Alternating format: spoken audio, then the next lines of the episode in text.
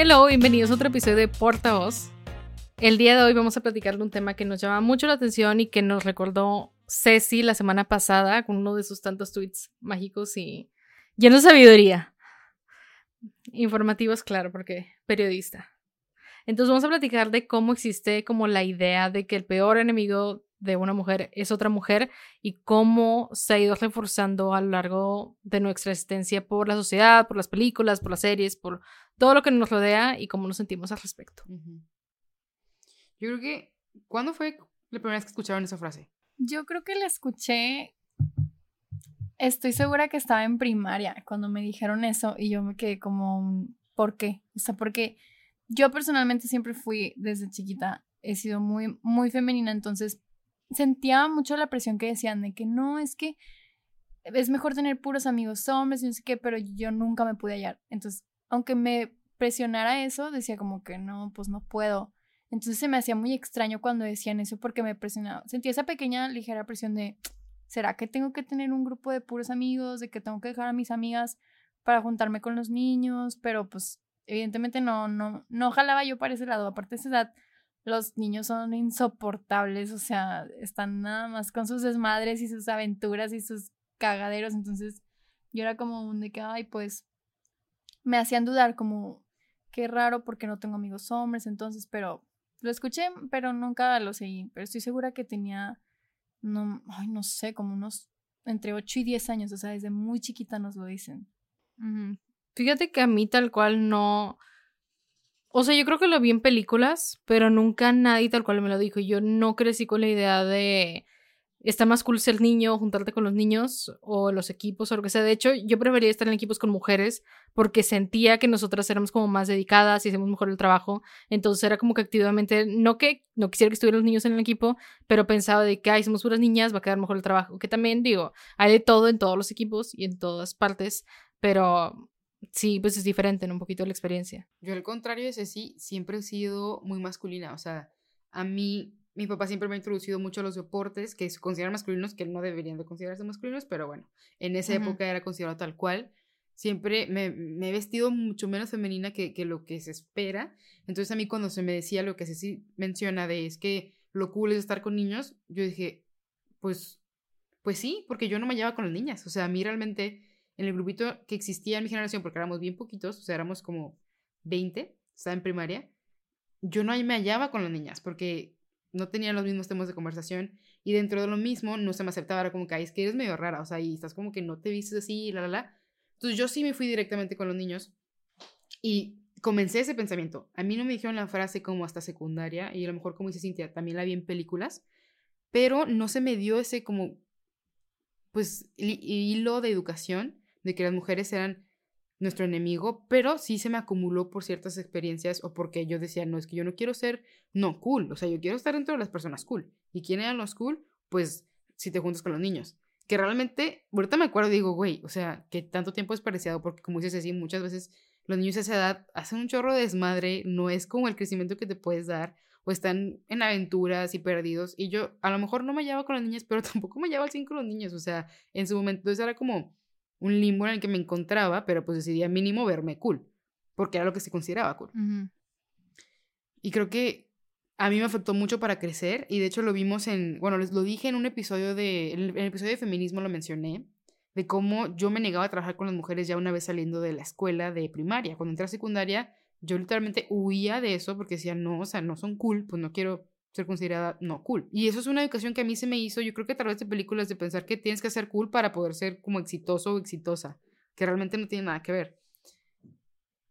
Pero realmente creo que es un mito que, que no debería existir, porque no, una vez que empecé a trabajar con mujeres, puta, o sea, mi cerebro se abrió y mis oportunidades crecieron, o sea, y yo como persona crecí un friego porque entonces entendí que no, nunca, nunca fueron mis enemigas, ni nunca lo van a hacer, por más que si haya un confrontamiento con una persona, o sea, ¿por qué generalizarlo a todas las mujeres son mis enemigas? O sea, cualquiera puede ser tu enemigo en general, o sea, ¿sabes? Exacto. Y es que siento que si, o sea, imagínate que siempre que crees con esta idea, ¿no? Sigues creciendo, te juntas con puros hombres, que no tiene nada malo tampoco tener amigos hombres, eso está bien porque entiendes otras cosas, maneras de pensar, pero si jamás te juntas con mujeres, y luego, solamente otra mujer va a entender mucho de, por lo que pasamos nosotras, simplemente cambios físicos, cambios hormonales, o sea, todo este tipo de experiencias.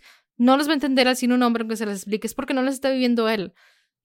Tienes ese tipo de empatía solamente de otra mujer, entonces siempre estás cerrada a no juntarte con mujeres porque son enemigas o son malas o son menos o no son cool, lo que sea, pues jamás vas a tener como que a, esa, a ese grupito, a esa persona que te entiende más que otra persona, ¿no? Exacto, que era algo que yo no veía, porque cuando me tocaba estar en, o en un partido de básquet o en un partido de, patinaje, bueno, en un partido no, en una competencia de patinaje, que me bajaba, yo entraba en una crisis porque no podía volver a ver a nadie. Una, no tenía mis amigas, porque no tenía amigas en ese entonces, y dos, a los hombres me acuerdo que era una burla completamente cuando había un accidente y pues te manchabas porque pues oye, es algo súper natural. O sea, yo tenía un pavor y tenía una inseguridad que muchas veces tenía el cólico más horrible, estaba manchadísima, pero yo seguía con, con lo que tenía que hacer tanto o en el, en el partido o en la competencia, porque oye, ¿con quién hablaba? O sea, y como dices tú, te limitas mucho y fuera de eso, cierras tus posibilidades de realmente estar cómoda. O sea, hay muchas cosas que también bloquean tu propia comodidad y tu felicidad por cerrarte espacios, por una idea muy tonta que es el que el enemigo de una mujer es otra mujer, ¿sabes? Sí, creo que es porque se nos tiene a las mujeres sujetas a estándares demasiado altos. Entonces, cuando una mujer falla, se enemista, o bueno, enemistamos ya a todo el género. Entonces, estoy, no tengo ninguna duda de que todas las mujeres que están contestándome que el peor enemigo de una mujer es otra mujer, es porque quedaron mal con una amistad femenina o una mujer. Pero digo, una amistad, sin importar el sexo o el género, te va a quedar mal. ¿Por qué cuando un amigo te ha quedado mal en rolando tus nudes, inventando chismes sobre ti, hablando mal de ti a tus espaldas, que nunca vas a saber cuando tu amigo, tu mejor amigo, esté hablando en un grupo de WhatsApp majaderías de ti. ¿Por qué ahí no dices, ay, lo peor para una mujer es un hombre? ¿Por qué solo se te queda grabado lo de la mujer? Bueno, pues porque nos tenemos, o sea, nos satanizamos tan fácil que porque una amistad, una mujer te quedó mal, ya, tachas por completo al género y al sexo y dices, yo ya no voy a tener amigas porque son lo peor. Pero ¿por qué? Yo digo, un amigo, una amistad te va a quedar mal sin importar el género, el sexo, la edad. O sea, una amistad te va a quedar mal, pero generalizar creo que es el primer error. O sea, y es el error más grande en este tema, que es ¿por qué, por qué tienes que, o sea, tachar por completo a tu propio género o a tu propio sexo? Porque quedaste mal con una amistad pero estoy segura que demasiados hombres y demasiados amigos te han quedado mal, pero lo borras.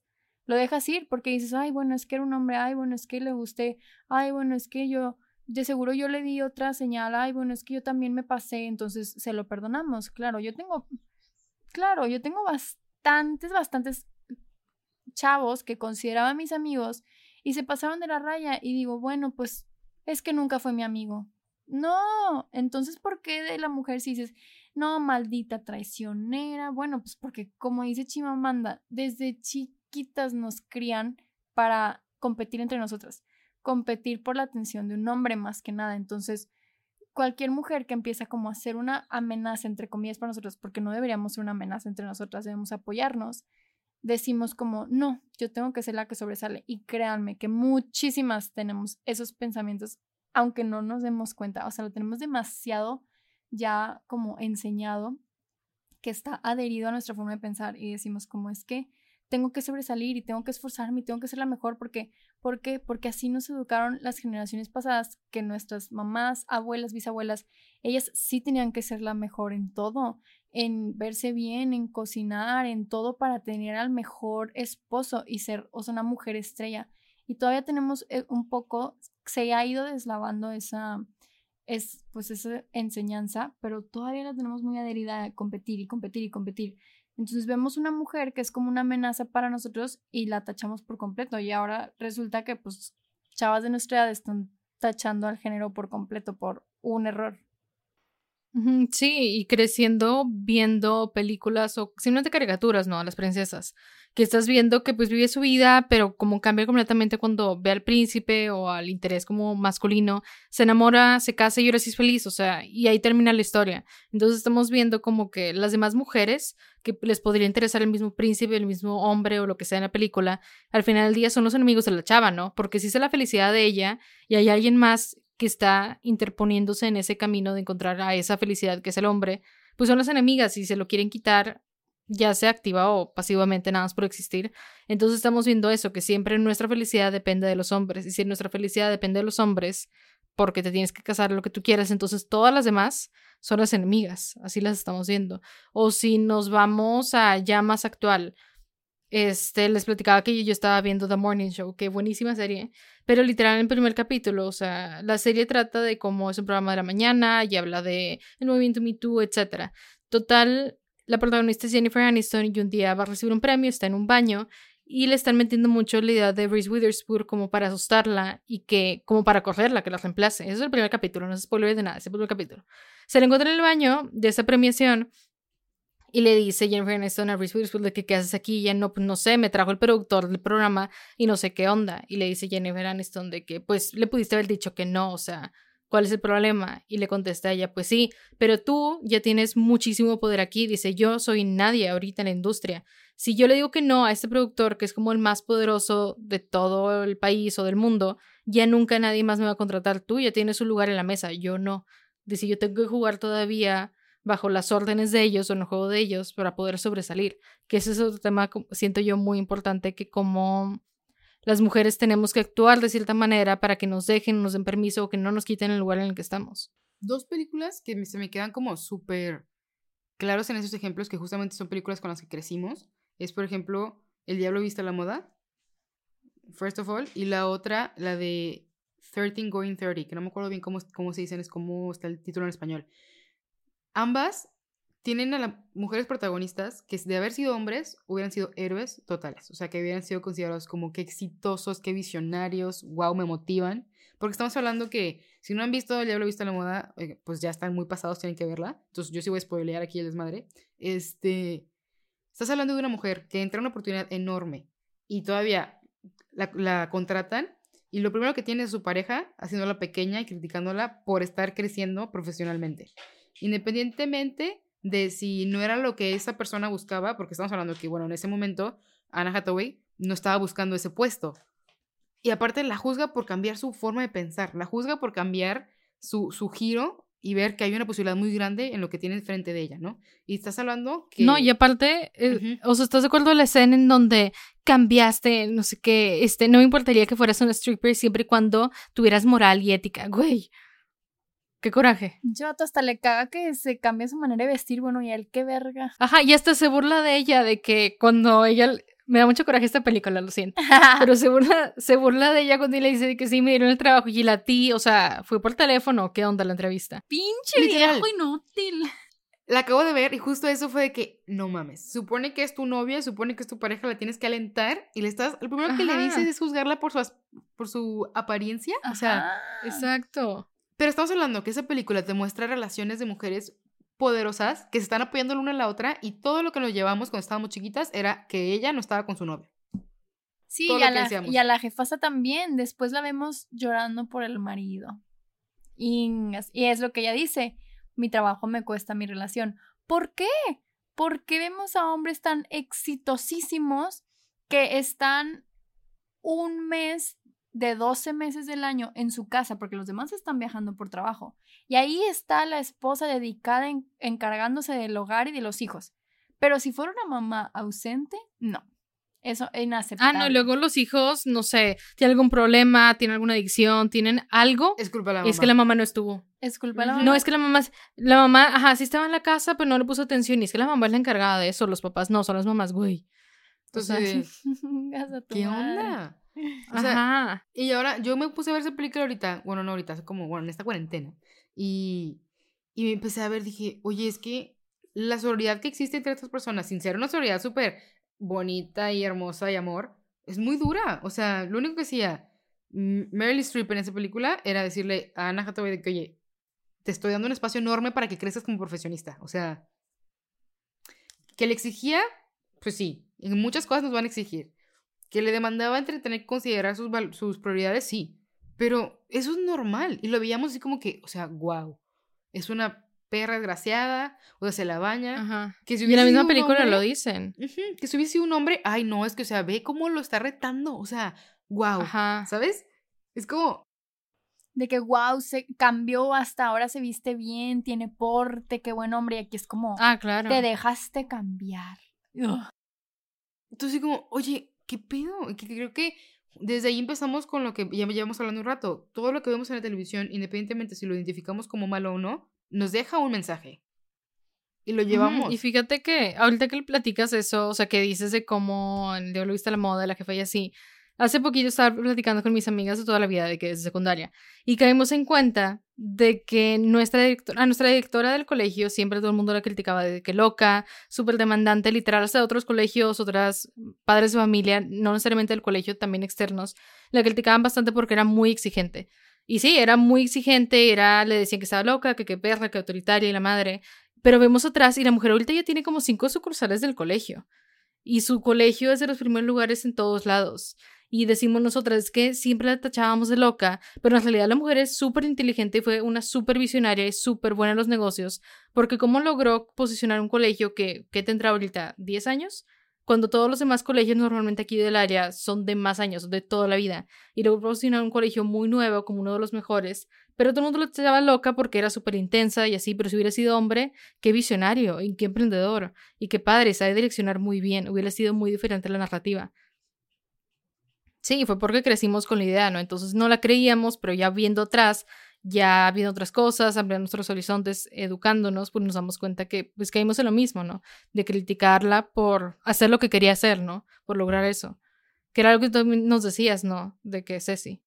Y creo que ese justo es el problema, o sea, es el limitarnos a nosotras mismas por nuestro sexo género, decir, es que eres mujer, ¿por qué estás llegando tan alto? O sea, y juzgarnos por ello o enemistarnos por ello, porque es como, a ver, soy mujer, pero hay muchos más factores que eso. Yo no actúo solo porque soy una mujer. Todas somos demasiado diferentes. imagínate si todas las mujeres somos diferentes.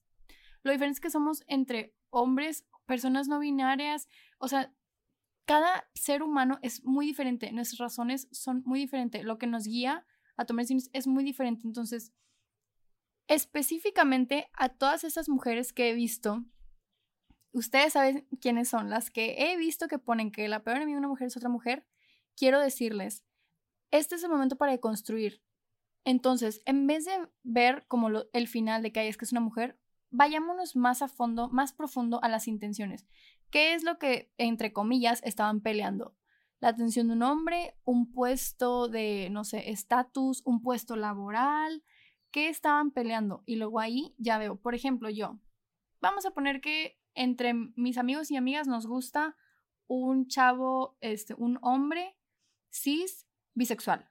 Ok, entonces ahí estamos compitiendo por su atención, ya no solo mujeres, tal vez yo compito contra mi amigo por su atención. Entonces ahí muchas personas estamos luchando. Pero, por ejemplo, por un hombre hetero, ah, pues ¿quiénes nos estamos peleando? Pues dos mujeres, porque pues es lo que estamos luchando. O por ejemplo, por un, por un, porque me asciendan en el trabajo, contra quienes estoy entre comillas compitiendo, contra un compañero y una compañera. Entonces, no nada más nos fijemos porque es muy fácil recordar siempre, siempre, como humanos recordamos más fácil lo malo, lo que nos dolió más. Entonces, siempre nos vamos con la idea de que no, es que las mujeres son las cabronas entre mujeres, nos Claro, claro, porque nos han criado para luchar entre nosotros, para competir. Pero no se te olvide que en la vida vas a competir por muchas cosas y no siempre va a ser contra una mujer. Entonces, no solo le agarras el coraje a una mujer, entonces. Sí, y entender que, que las oportunidades son infinitas. O sea, yo entiendo que estés como súper apegado a una. O sea, yo misma me encuentro ahorita deseando poder encontrar unas prácticas en las Europas, pero igual, si no se me da, no se, no se me va a cerrar el mundo. Y siento que muchas veces ahí es donde entra la pelea, que dices, es que esta oportunidad es única para mí, para mí, para mí, por eso me voy a chingar a quien venga, no importa quién sea. Y también hay que abrir, entonces ahí la mente decir, a ver, pues la, la, tengas o no, no es culpa de la persona que está al lado de ti. Y si lo fue, o sea, déjalo ir, porque esa persona no vale la pena de tu energía, no vale la pena lo que sea, independientemente sea mujer u hombre. Lo que pasa, como hemos estado diciendo, es que apenas es una mujer, le cargamos la culpa al 2000. Y es un hombre y es como, mm, no es que a lo mejor sí era más capaz que yo, ¿sabes? Claro, claro.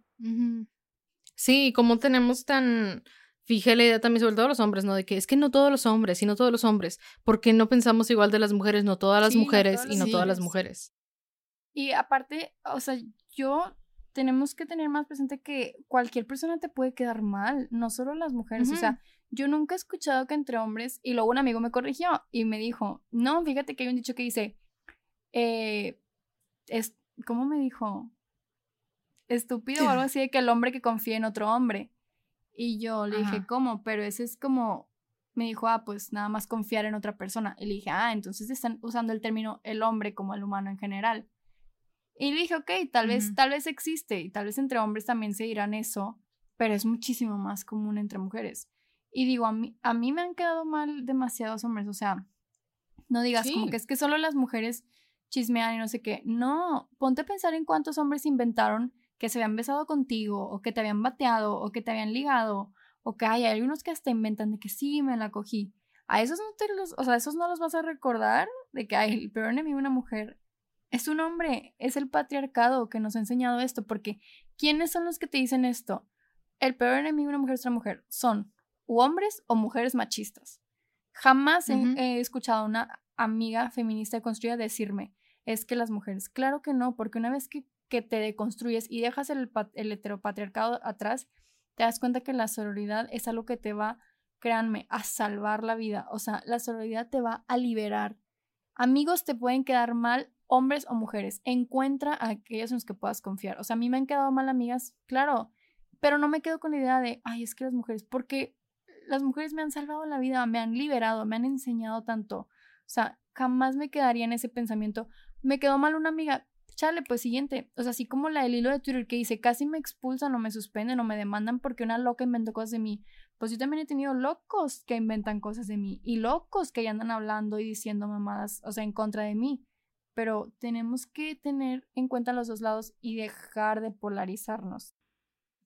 También creo que se nos da una carga muy pesada a las feministas de tenemos que ser perfectas y por ende nunca juzgar, nunca regañar, nunca nunca tener errores. Y la verdad que justo en, ese, en esa etapa donde todas las las feministas a lo mejor más desinformadas o estamos aprendiendo, es cuando menos deberían de presionar en eso, porque justamente son ellas las que van a llevar toda la línea para otras chavas que apenas se van a unir al feminismo a dejarlas crecer. Yo me acuerdo cuando empecé en el feminismo, yo también juzgaba muchísimas, decía, o sea, es que eres feminista y por qué hablas sobre esto y por qué dices esto y por qué dices aquello estamos hablando que el contexto mundial de las personas y luego enfócalo a mujeres es enorme. Nunca vamos a acabar con los contextos que, existen en el mundo.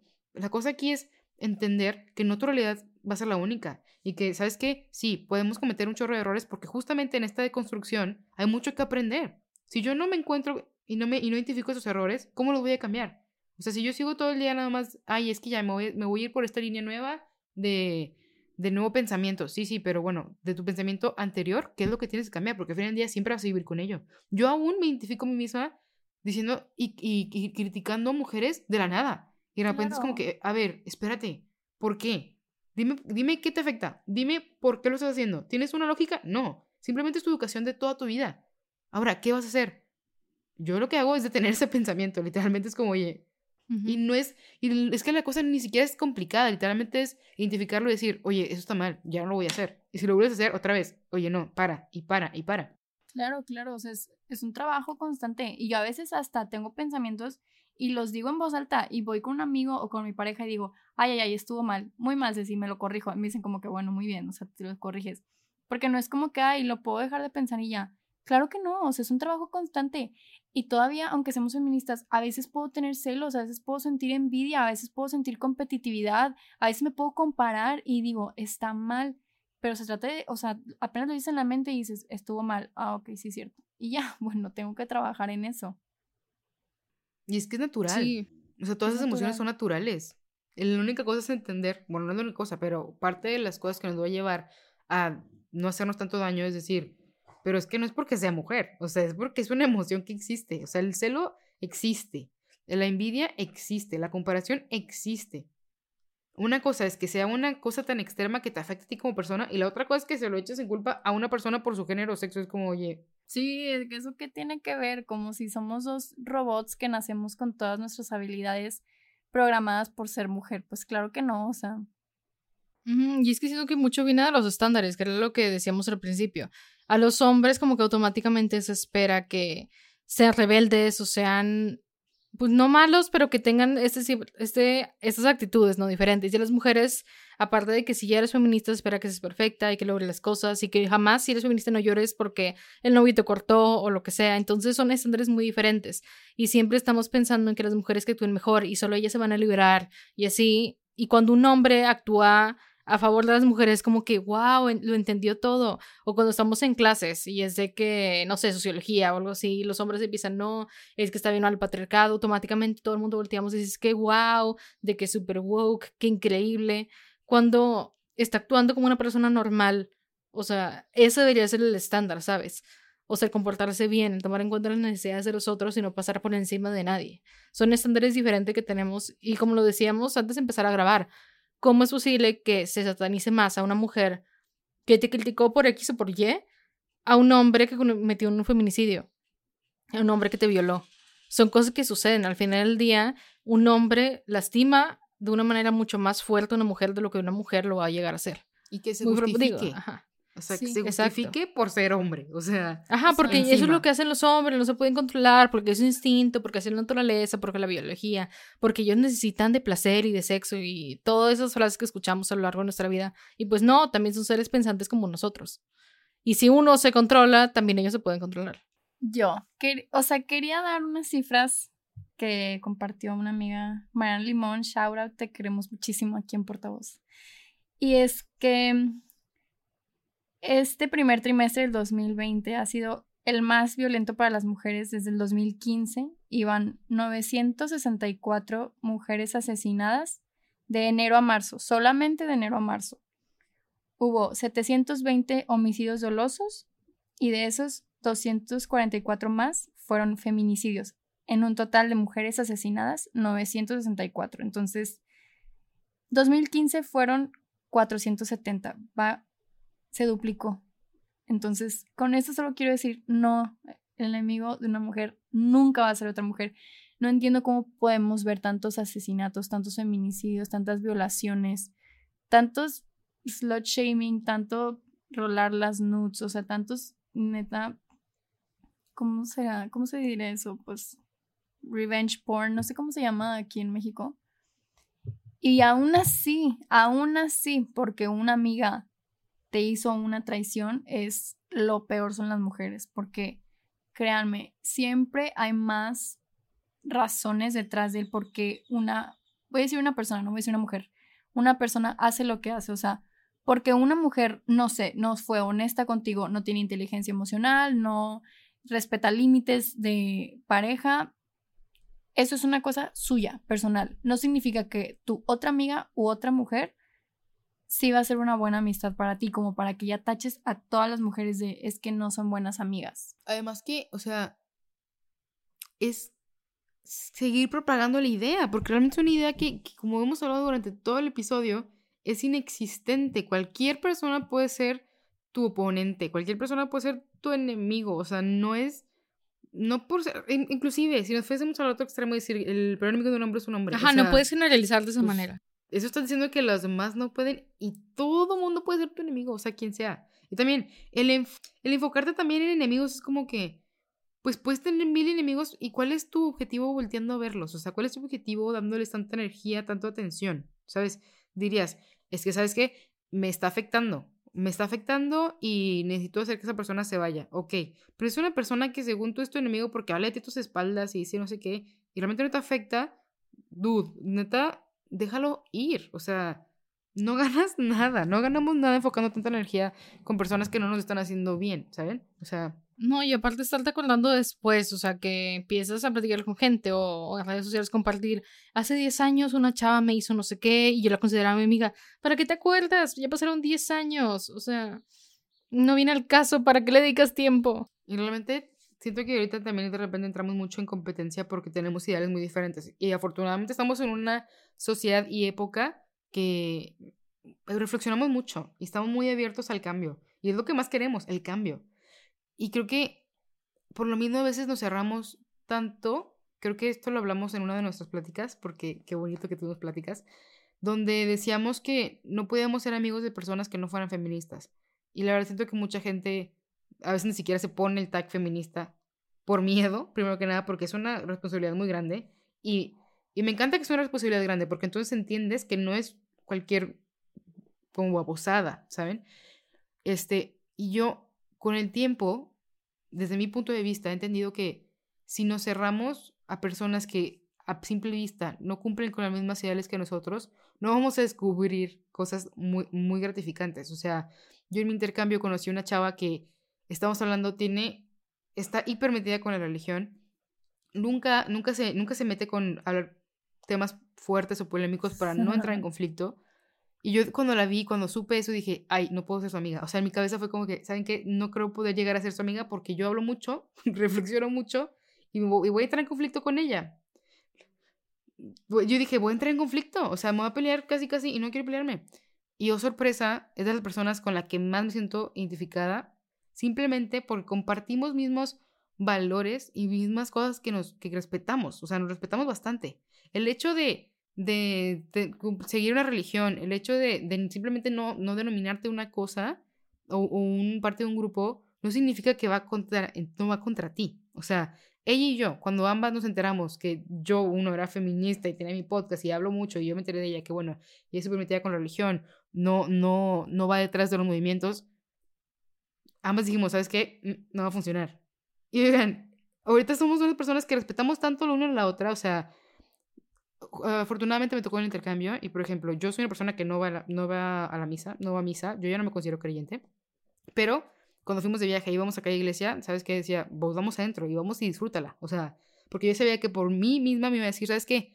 No, o sea, no, nada más vamos y la vemos rápido. Y yo le decía, no, güey, o sea, disfrútalo. Y por, por su cuenta, a mí era como, oye, me, me mandaba de repente libros o marchas o eventos que encontraba de feminismo y me decía, es que, oye, esto te va a gustar, ¿no? ¿Sabe? ¿Saben? Es ahí, Literal. Yo dije, wow, de yo haberme cerrado el primer día y decir, ¿sabes qué? No. Nunca hubiera encontrado a esa persona que está ahí, que no se denomina siendo feminista, que no se denomina siendo como a favor de mil cosas, simplemente anda por la vida respetando y lo único que comparte y lo único que te influye es, ¿sabes qué? A ser abierta y ser respetuosa. O sea, que yo dije, wow. Ya dije, wow. En el mundo, güey, en el mundo no somos enemigos por lo que sea, no somos enemigos por ir, por ir contracorriente o por tener diferentes ideas personales. O sea, si algo, podemos apoyarnos tanto y podemos enseñarnos tanto. Y más entre mujeres, o sea, justamente por algo existe el término sororidad. O sea, hay tanto empoderamiento detrás de generar relaciones entre nosotras. Hay tanto amor, hay tanto, o sea, de verdad, potencial que no me imagino cómo viví antes tan cerrada a estar con mujeres y a tener grupos de mujeres y a generar relaciones de poder con mujeres. O sea... Y yo la verdad, o sea, está una de, de, mis amigas, pues sí la considero mi amiga, que contestó que el peor enemigo de una mujer es otra mujer. O sea, solo me queda decirle como, espero que no te cierres a la posibilidad de en verdad entablar amistades de confianza con mujeres, porque la sororidad, una vez que la encuentras, es increíble. Es increíble. Y yo no sé por qué otras amigas le habrán quedado mal, pero pues estoy segura que como tú dices, Ana Pau, tal vez no tenían los mismos valores, sean mujeres, sean hombres, sean otro tipo de personas que se identifican con otro género. Eh, los valores son algo independiente del género y del sexo, entonces no, no, no irnos con ese mal sabor de boca que porque nos quedó mal una amistad generalizar. Creo que generalizar es lo peor, o sea, es una de las peores cosas que podemos hacer. Y creo que muchas mujeres decimos como que, ay, es amiga de la peda. Y decimos, es amiga de la peda, es amiga de la peda, pero no confío en ella. O de que, ay, no, no le, no le hablaré mucho. Y bueno, se vale, pero pues espero que alguna vez de verdad tengan la, la confianza o las ganas de entregarse a una amistad y, y confiar. Porque yo siempre digo, o sea, si confías y te quedaron mal, nunca fue tu culpa. O sea, porque mucha gente me dice que, ay, qué hueva que confíe, qué hueva que confíe. No, porque eso habla bien, ese es tu valor, o sea, es tu valor. Y yo sé que da coraje a mí también. Obviamente, siempre, muchas veces me ha dado coraje que, puta madre, mejor no lo hubiera creído. Y desde un principio no me había relacionado con esa persona y ya me ahorraba el coraje del final. Pero ya fue, o sea, confiaste en esa persona. Si te quedó mal, bueno, pues sigue adelante. O sea, ya vendrán más personas, más experiencias, más años de vida. O sea, dejar ir de que por una chava que me quedó mal, ya no confío en ninguna mujer porque te vas a quedar, o sea, sin muchas experiencias como dijo Ana Pau, o sea, te vas a cerrar a demasiadas vivencias que podrías tener. Sí, y aparte es bien bonito el ver, simplemente el año pasado y antepasado, que siento yo que nos empezamos a involucrar también las tres más en todo este movimiento y ser más activistas, ir a marchas, ir a protestar y exigir más, te das cuenta que en realidad todas las mujeres vemos por todas las mujeres, independientemente de si comparten religión, si comparten manera en que nos criaron, si comparten otro tipo de ideologías, todas las mujeres somos mujeres y nos estamos apoyando. Pero de ello es que nos levantamos cuando pasó todo lo de abril. Todo esa, o sea, es todas las mujeres en un mismo país o a nivel mundial nos estamos levantando porque nos están atacando a las mujeres por ser mujeres. Entonces yo creo que ese es el ejemplo más grande de sororidad y solidaridad que existe. Entonces, bórrense esa idea de que el peor enemigo de una mujer es otra mujer. Porque justamente esa frase es nuestro peor enemigo como mujeres. O sea, el seguir creyendo que nos tenemos que pelear con todas las mujeres porque, oigan, somos nuestro mayor apoyo, somos nuestra mayor influencia buena. O sea, como dice Cintia, peleamos por todas. Una vez que entras en el movimiento, no dejas a nadie atrás, no empiezas a juzgar. O sea, simplemente peleas por, por, todo, por todo lo que somos. Y ahí estamos. Entonces, Sí, dejar que, dejar de, de que el machismo nos divida, o sea, sean hombres machistas o sean mujeres machistas, es un pensamiento machista, es una oración machista decir que lo peor que le puede pasar a una mujer es una mujer, porque nos regresa a la sociedad en la que las mujeres estábamos completamente divididas en casa, no podíamos manejar, no podíamos estudiar, no podíamos trabajar, entonces solo estábamos para servir dentro del hogar y estábamos separadas. Y ahora que estamos más unidas que nunca, vean el poder que tenemos, vean las masas que podemos jalar, o sea, cada año yo voy descubriendo, wow, tengo amigas no solo feministas, muchas radicales como yo, y es porque justamente vas entrando a este mundo y encuentras a más mujeres y más mujeres y más mujeres que tienen muy bien, muy presentes sus valores, la inteligencia emocional, la comunicación más que nada, o sea, porque siento que algo aparte que nos ha traído mucho el feminismo es el poder de poder, este poder de hablar, o sea, que antes muchas cosas era de que, y no lo digas, y calladita te ves más bonita, y no, o sea, si te hacen algo mejor, tú solo vete, y no, y no, y ahora tenemos esta voz que decimos, oye, no me gustó esto que dijiste, no me pareció esto que hiciste, o sea, ¿qué pasa? Entonces, de verdad, no sé, no, no, yo les diría, jamás se quiten la oportunidad de tener grandes amistades sororas por una amistad que les quedó mal. Sí, y en conclusión, yo creo que al final del día, sí es cierto que el peor enemigo de una mujer es el patriarcado.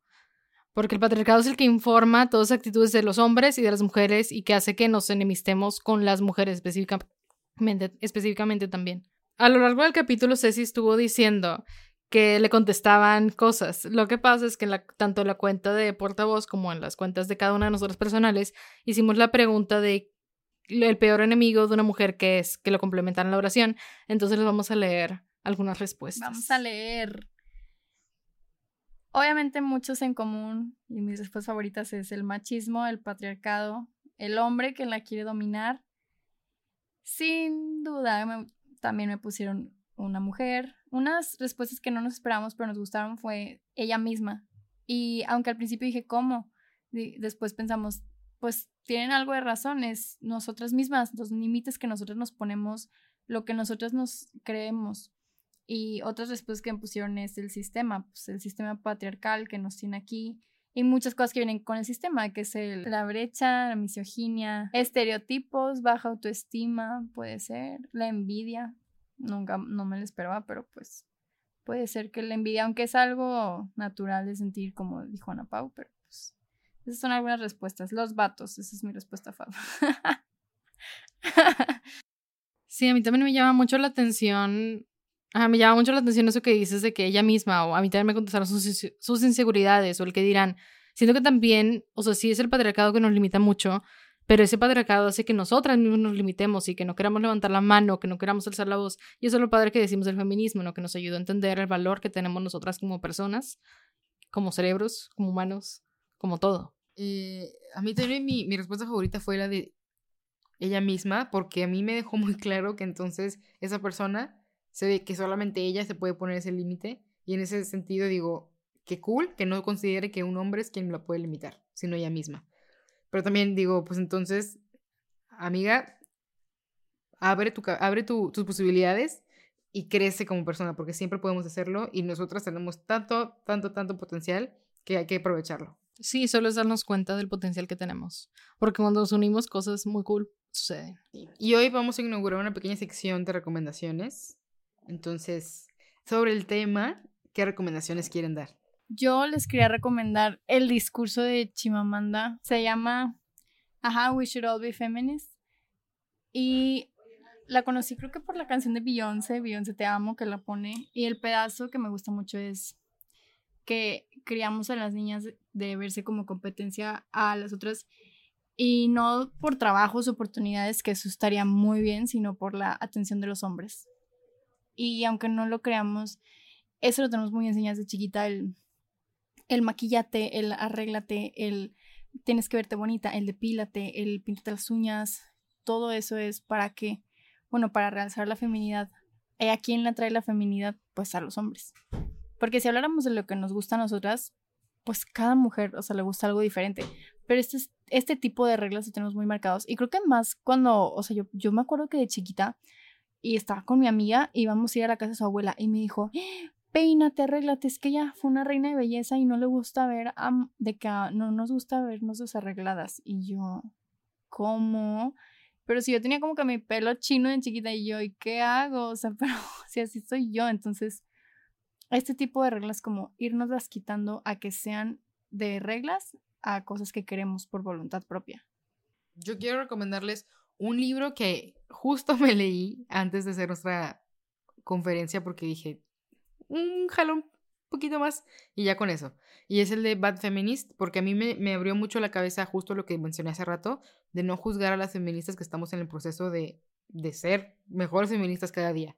Y no, no porque haya un, no hay porque hay un feministorómetro que te diga cómo si eres buena o no, sino porque cada vez nos abrimos más y somos más incluyentes. Ese es uno. Y otro, vi una serie que se llama Big Little Lies, y me encantó porque todo comienza en un mundo en el que dices, ay, aquí van a estar peleándose todas las mujeres y te das cuenta que justamente somos quienes más nos podemos apoyar y quienes más nos levantamos como, como mujeres las unas a las otras. Entonces yo tengo esas dos, esas dos recomendaciones por ahorita que siento que realmente nos enseña mucho de, de cómo no criticarnos unas a las otras y más que nada no considerarnos como enemigas.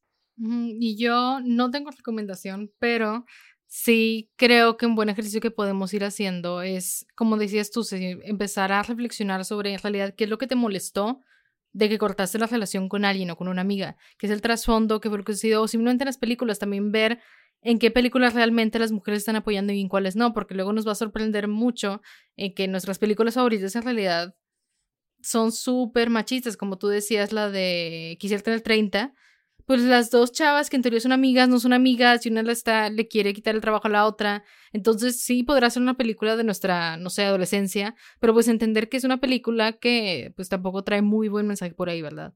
Que es, ajá, que es ponerte como los lentes de del patriarcado y entenderlo, ¿no? Ajá.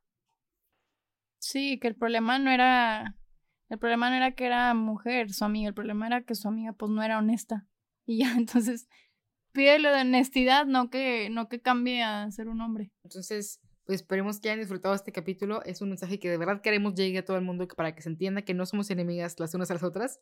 Y pues nada, crezcan, evalúen sus amistades, evalúen su vida. y nos vemos aquí en el próximo episodio. Bye. Bye.